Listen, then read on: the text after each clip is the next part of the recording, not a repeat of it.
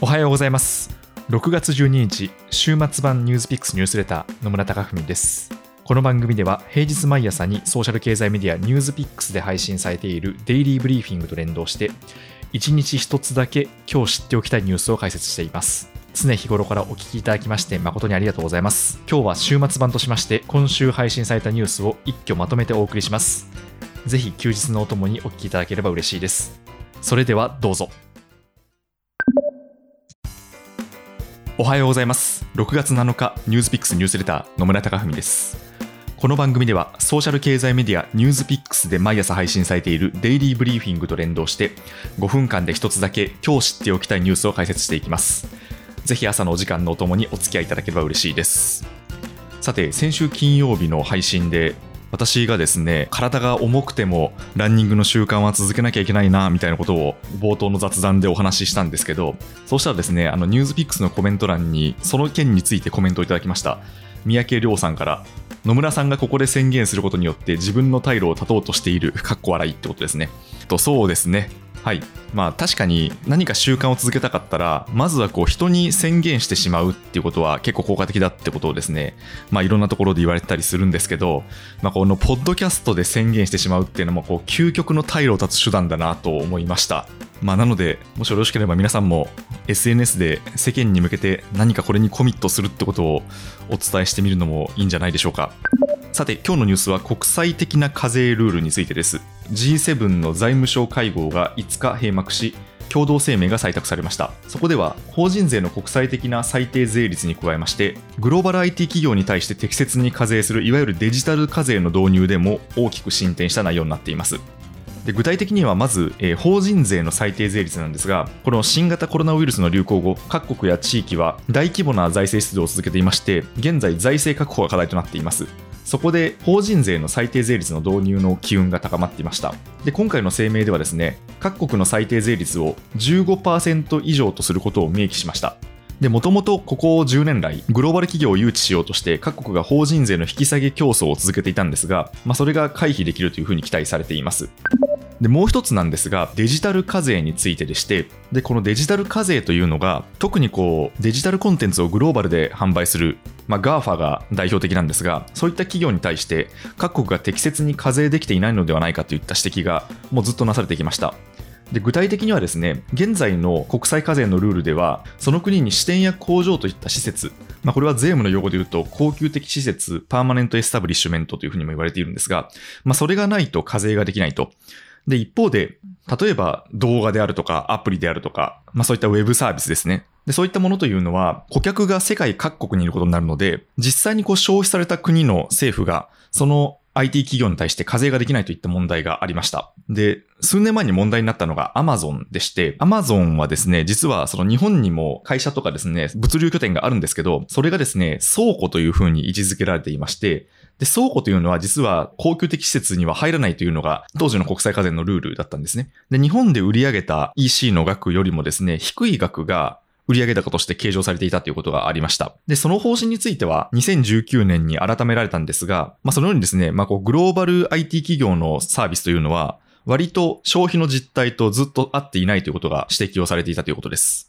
で、今回の G7 の共同声明ではですね、一定の利益率の基準を設けまして、利益率が10%を上回る部分については、事業を実際に展開している国で、その上回った部分の20%課税ができるという内容になっています。で、現在ですね、実は、あの、イギリスやフランスは、例えばデジタル広告に対して課税をするなどですね、独自ですでにデジタル課税を進めているんですが、それを、ま、国際的なルールのもとに統一するかどうかというのは、今後調整されていくと見られています。で、もともとこのデジタル課税という論点はですね、2012年からすでに検討が開始されていまして、2019年5月の G7 の会合では、2020年末までの合意を目指すとされていました。ただですね、この GAFA のお膝元であるトランプ政権がですね、2020年に議論からの脱退を表明しまして、で、この国際的なルール作りの議論が長引いていました。ただ、バイデン政権に変わりまして、これをもう前に進めるという姿勢が見えまして、それでまあ今回の一歩前進という結果につながりました。で、このグローバル IT 企業がこの低い税率を謳歌できているというのはですね、一重に低い税率を設定している国があるということで、代表がですね、アイルランドでして、で、アイルランドはですね、12.5%というですね、国際標準よりも低い税率を採用しています。それでここ数年来、グローバル企業の誘致に成功してきました。ですので、今回の G7 の声明に対してはですね、どの方財務大臣が、いかなる合意も小国と大国、先進国と発展途上国のニーズを満たすものでなければならないとツイートしまして、警戒感をあらわにしています。GAFA のサービスはですね、まあ、日本人も本当に多くの方が消費者としてはすごく便利に使っていると思います。で、ただですね、これもその経済がコロナ後にシフトしていってるということの一つの表れなんですが、まあ、やはりだんだんと財政というのを引き締めていかなければいけないと。で、まあそういった中で、まあ、現在その歪みが生じている部分については是正していこうという各国の意思の表れだと読み解くことができます。ニュースピックスニュースレター野村貴文でした。今日もいい一日をお過ごしください。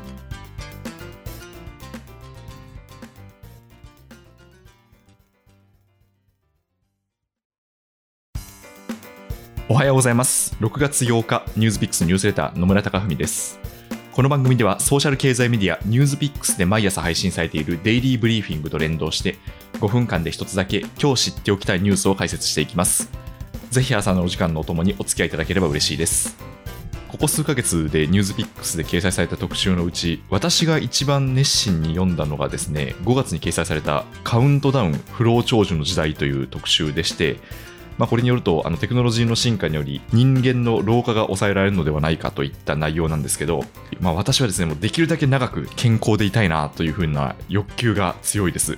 まあ、ただですね人類の前にはまだまだ克服できていない病気もいっぱいありましてでまあ本当にあの自分もですねいつ何時病気にかかるかわからないものですから日々を一生懸命生きようとも思っているんですけど世界を見渡すと医療やヘルスケア従事者の方々の努力によって病気との戦いは日進月歩で進んでいまして今日はそんなニュースを取り上げていきたいと思います。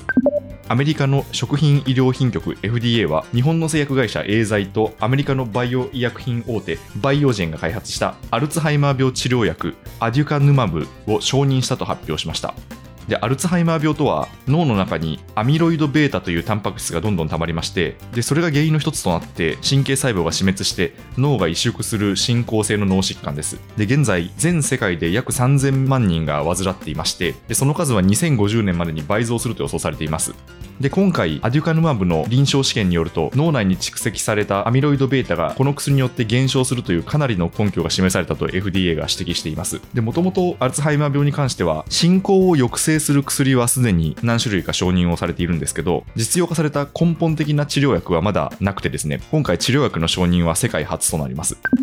これについては患者団体からは歓迎する声が上がっているんですが実は冷静な見方も必要でして過去にこの薬の臨床試験が2種類行われていたんですけど病気の進行を大きく遅らせる効果を示したのは片方の試験だけでした。で今回ですね当時の実験結果にデータを加えましてで再び解析を行ってでそれで効果があったということをですね製薬会社側が説明をしたということです。なので専門家の間では見方が大きく分かれていました。で、日本のメディアは割と前向きに報道する一方で、アメリカのメディアは懐疑的なトーンが目立ちまして、例えばニューヨークタイムズでは、アルツハイマー病の薬が効くかどうか激しい議論が行われているにもかかわらず、薬が承認されたといった見出しを報じていまして、で、その記事の中でですね、専門家の私は驚き、失望しています。この製品はニーズの大きさによって承認の一線を越えたといったですね、コメントを紹介しています。今後もですね、承認後の臨床試験は続いていきまして、今後の試験結果ではまだ取り消しの可能性もあります。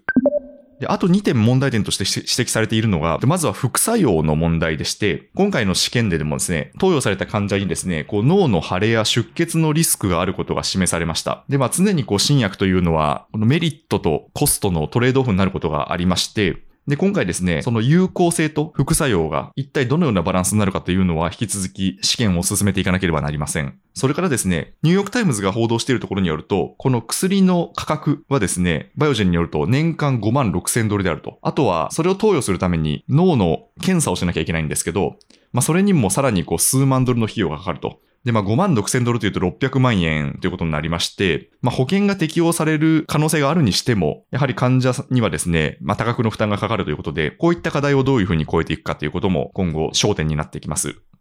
なので、まだまだ手放しで喜べないというか、冷静な見方が必要なのが現状なんですけど、ただ、著書アルツハイマー征服で知られるノンフィクションライターの下山進さんが NHK のインタビューで答えた言葉を引用させていただくんですが、この20年間、アルツハイマー病の新薬開発で承認申請までいった薬はない。そこまでいったということはメルクマールを超えたということだと思います。ということで、まあ、現時点ではまだまだその不透明な部分があったとはいえ、一歩前進という状況に直面しているのかなと思います。ニュースピックスニュースレター野村貴文でした。今日もいい一日をお過ごしください。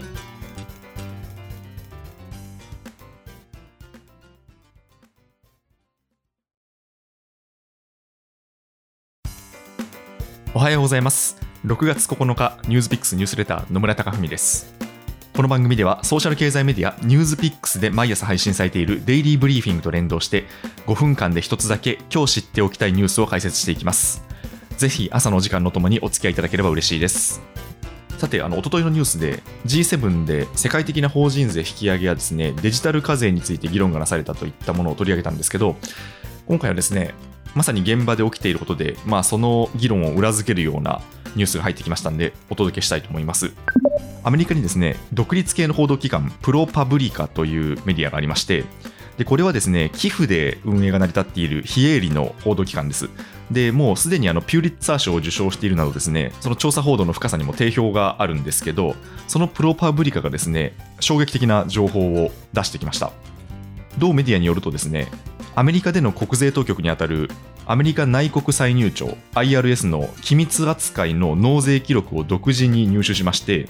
アメリカのビリオネアがですねどれくらい納税をしているかといったですね分析結果を公表しました。で彼らが納税記録を入手したのは投資家のウォーレン・バフェット氏やですねアマゾン CEO のジェフ・ベゾス氏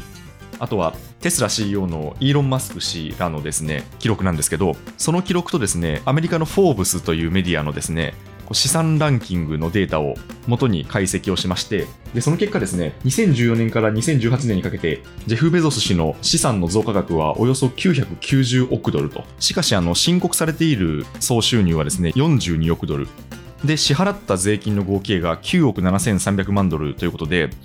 この富の成長に対してですね、税金を1%ぐらいしか払っていないと。指摘をしています。で、この上位25人の富裕層合計で見ても、富の増加分に対する税金の支払額の比率は3.4%にとどまっています。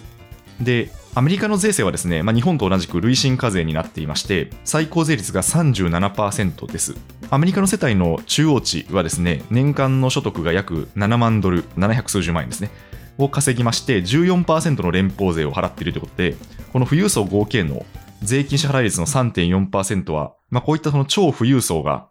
税制のシステムを効率的に回避をしているといったことをですね、プロパブリカは主張しています。プロパブリカの記事を全文読んだんですけど、メカニズムについて結構興味深いことが書いてありまして、キャッチフレーズが載ってるんですね。この税制回避のキャッチフレーズが何かというと、えー、買う、借りる、死ぬというふうに書いてあります。まあこれどういうことかというとですね、まずは彼らのですね、資産の大部分はですね、株式と不動産なんですね。で、えー、まあこれは日本も同じなんですけど、株式に関しては、利益が確定するまではですね、課税所得としてみなされません。なので、まあ、含み益の状態だと税金がかからないということですね。で、まあ、ここ数年来の、特にアメリカの株高で、そういったビリオネアが持っている株式の価値が一気に高まりまして、で、それで、あの資産が増加していったんですけど、ただまあそれに対して、こう所得とみなされる額は、え非常に小さいということですね。で、えー、その買うというのは、まあ、彼らがその新しい株を買ったりとかですね、まあ、あとは不動産を買っていって、で、不動産もですね、その価値が値上がりしてもですね、それ自体には税金はかかりませんので、まあ、そういったことをどんどんやっていると。で、次に借りるということなんですけど、えっとですね、例えば、まあ、何かその大掛かりな支出をしたいという時に、じゃあ自分の株をですね、売るとどうなるかというと、まあ当然そこにはキャピタルゲイン課税というのがかかったりですね。まああとは特に創業者の場合は自分の会社への支配権が薄まっていくということで、現金が必要になった時にはですね、株を売却するのではなく、その株を担保にして金融機関からお金を借りるという、まあそういったことをやっている富裕層が多いというふうにこの記事では指摘がされています。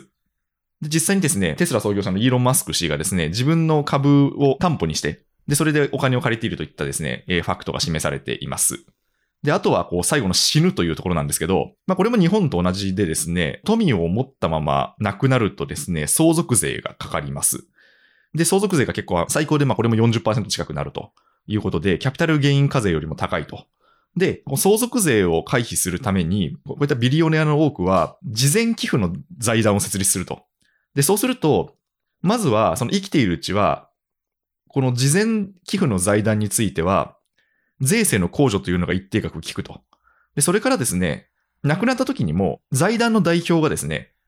まあ、そのビリオネア本人から奥さんであったり、子供であったりに受け継がれるということで、まあ、この相続税が回避できると。まあ、そういったことが指摘をされています。直近のマクロ経済の環境を見るとですね、まあ、アメリカはそのインフレ圧力に直面をしていまして、ここ数ヶ月ですね、生活費が上昇しています。で、それがですね、給与の上昇を上回っていまして、で、そうすると、まあ、実質賃金が低下をしているということです。で、まあ、一方でですね、コロナ後の株高によって、そういった富裕層の富は増え続けているので、まあ、どんどんこう格差が広がっていると。で、アメリカの連邦準備制度理事会 FRB とかですね、まあ、バイデン政権の当局者らはですね、まあ、経済格差は悪いことだというふうに述べていまして、まあ、是正を目指した政策を打ち出しています。例えばですね、まあ、所得が100万ドルを超える富裕層に対しては、キャピタルゲイン課税、株の値上がりに対する課税ですね。まあ、その税率を39.6%と、現行の2倍近くに引き上げることを近々提案するとみられています。まあ、ただこういったですね、まあ、資産への課税に関しては、富裕層が海外に法人を作ったりとかですね、まあ、こういろんなスキームで、まあ、こう節税をすることはまあ可能なものなので、本当にこう取り組もうと思ったらですね、まあ、国際的な協調姿勢が必要ということになりまして、まあ、ただ一方で、そういったマネーを呼び込みたい国もあるということで、まあ、なかなか一筋縄ではいかない問題だなというふうに思います。ニュースピックスニュースレター野村貴文でした。今日もいい一日をお過ごしください。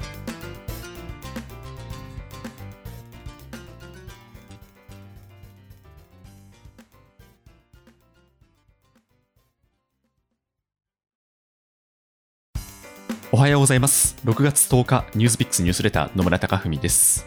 この番組では、ソーシャル経済メディアニュースピックスで毎朝配信されているデイリーブリーフィングと連動して、5分間で一つだけ今日知っておきたいニュースを解説していきます。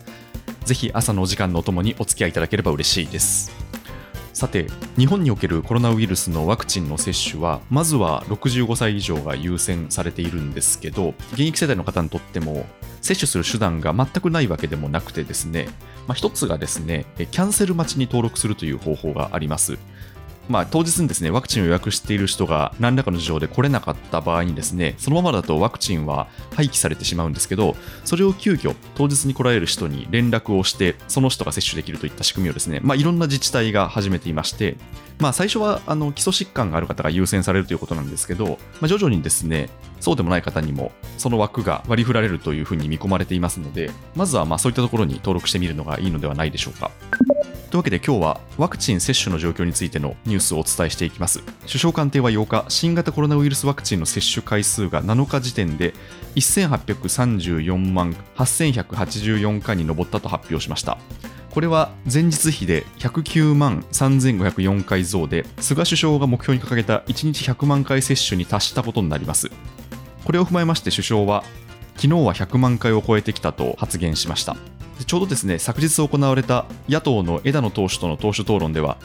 今年の10月から11月にかけて必要な国民、希望する方への接種を全て終えるということを実現したいと菅首相が発言しました。これは初めて全世代への接種完了の見通しを示したことになります。ちなみにこの100万回達成ということについては勇み足との指摘もありまして、接種の実績に関しては各自治体が個別に登録をしているんですけど中にはですね接種記録を数日間まとめて入力する自治体もありましてこの100万回増加に含まれる数がですね、まあ、1日の接種分ではない可能性もあるということで加藤官房長官がですね厳密な定義を記者会見の場で答えています。ただですね少なくとも1回接種をした国民の数がですね人口の10%を超えてきまして、まあ、日本は世界の中で接種のスタートは明確に出遅れていたんですけど、まあ、ここに来てだんだんとペースが上がってきたというのが現在の状況です。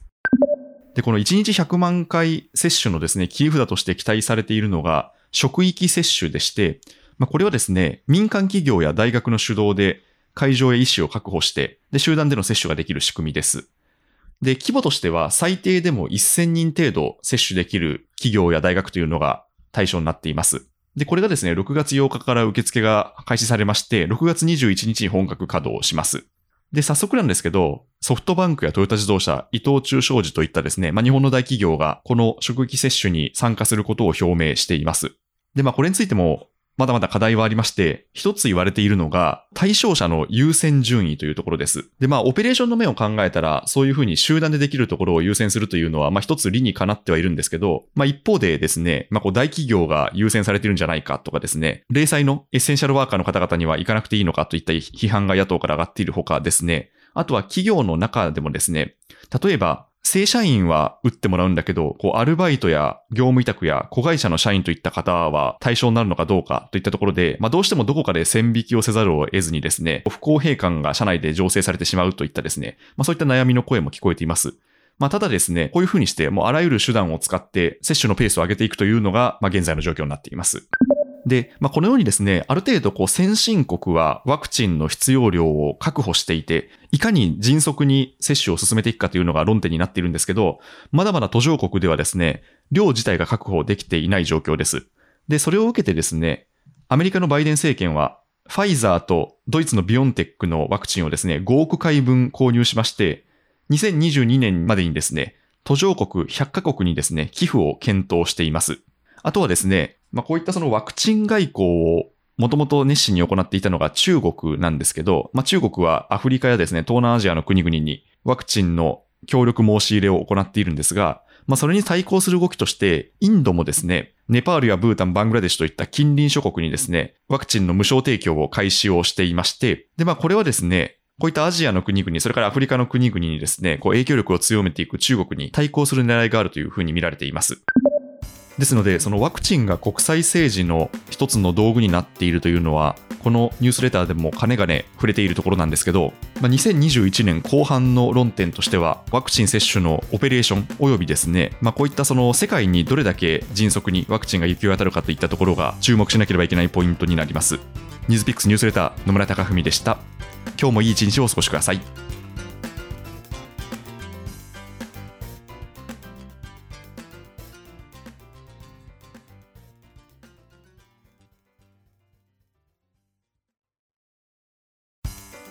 おはようございます。6月11日、ニュースピックスニュースレター野村貴文です。この番組ではソーシャル経済メディアニュースピックスで毎朝配信されているデイリーブリーフィングと連動して5分間で一つだけ今日知っておきたいニュースを解説していきます。